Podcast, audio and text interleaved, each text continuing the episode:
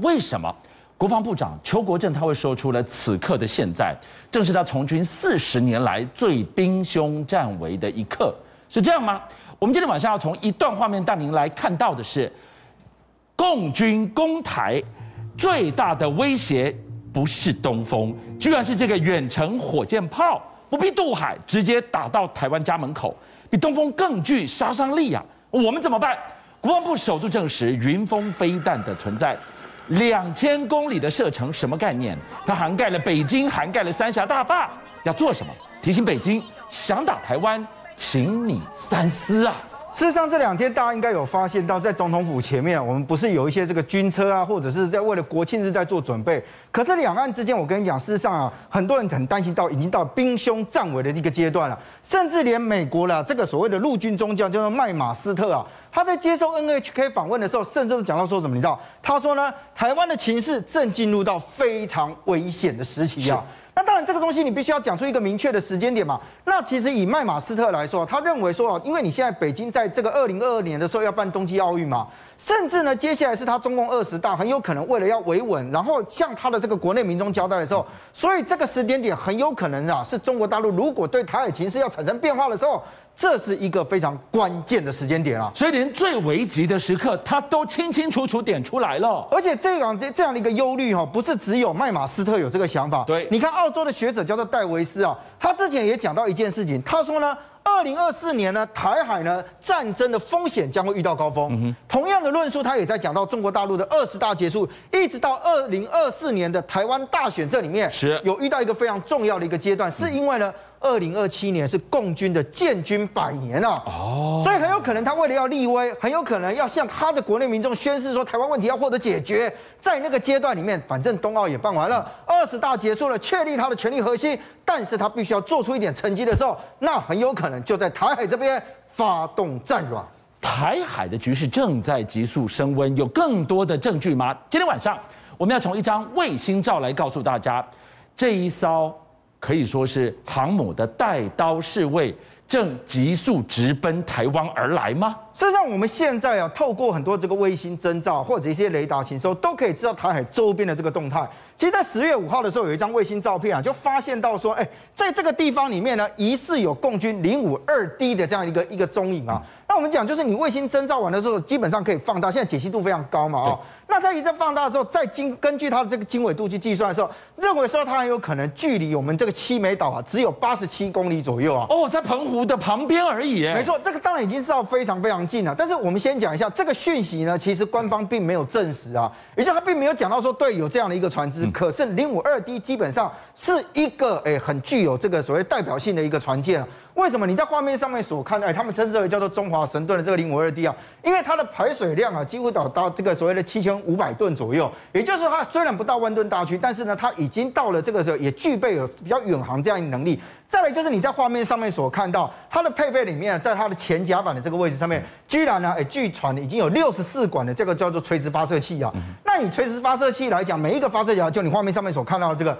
那每一个发射器最少可以配付一到四枚嘛，所以如果以它的这个状况来讲，六十四管的话，再加上四枚，四六二十四，大概有两百五十多枚的这样一个飞弹同时发射的一个能力。而这样子的一个零五二 D，到目前为止，中国大陆已经进入到服役的阶段，里面有二十艘左右。是。那接下来预计还有两艘到四艘左右会慢慢再服役进去。所以整体来讲，它其实在扩展叫叫做它的海上的这个战力。所以如果当这些真的确实到这，而且你知道吗？垂直发射器其实它如果搭配到它的这个所谓的多变的这个弹头之后，它有可能其实可以呃带了一个更具杀伤力的一个武器，所以对于我们来讲，当然在海上的威胁来说，它确实是一个障碍。人均今天给我们看到是零五二 D 渡海而来的威胁，今天我们特别要来告诉大家这一段画面，请你仔细看，它甚至不必渡海，直接打过来。你想说，我知道你要讲什么，东风家族吗？不，今天这段画面告诉我们，居然还有比东风家族犯台攻台更大的威胁。其实我们在全世界各国的这个所谓的火炮，甚至是飞弹的研发当中，当然远程的这个弹道洲际飞弹，这个是大家都会关注。对，然后再来就是你在近程的这个防御里面，我们大概会有火箭炮啊这一些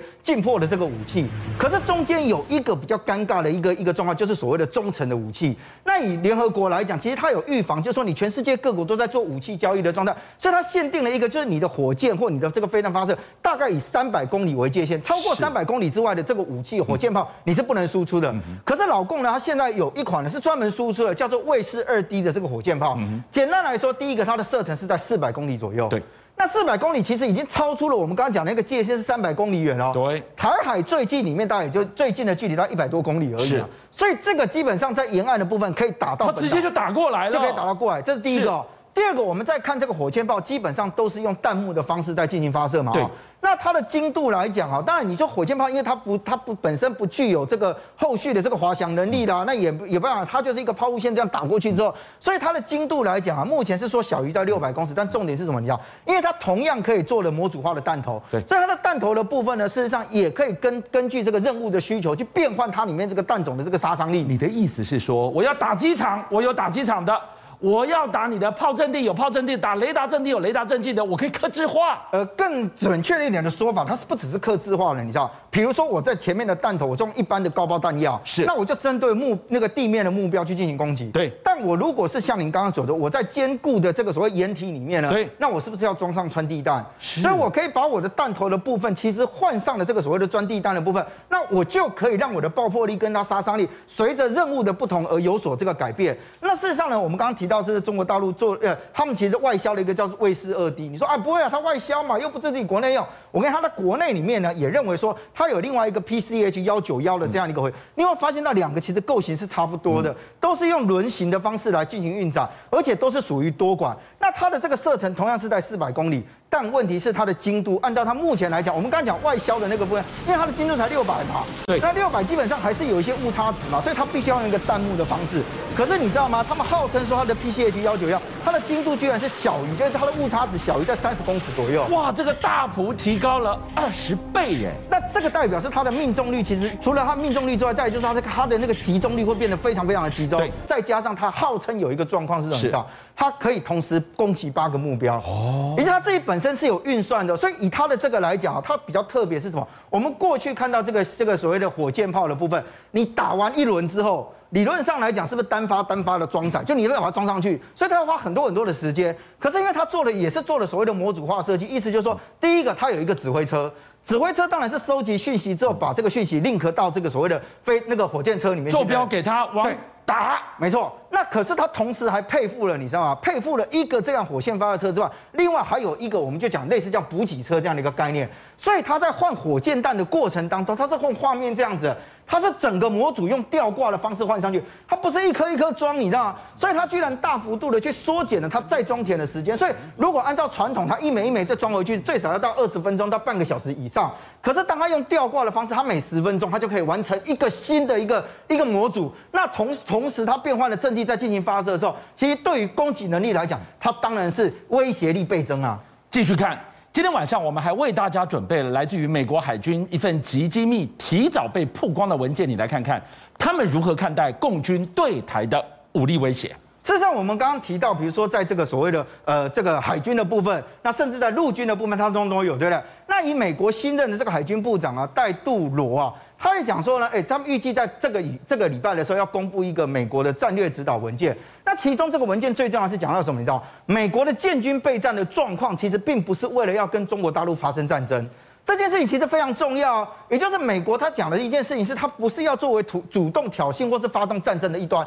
但问题是在这个文件里面，他告诉你讲说，现在美军整个建军里面要聚焦在阻止中国大陆入侵台湾啊，也就是说他自己本身不发动战争，但问题是他必须要有足够的威慑力去告诉中国大陆讲说，你不可以在这个阶段里面轻易的发动战争。对，所以他其实采用一个盟邦的这样的一个概念，告诉大家讲说，哎，我就算不主动，但是我必须要建立起有有我的有生力量，去达到武力威吓的一个效果。好，那要靠什么来遏制共军在这个地方的？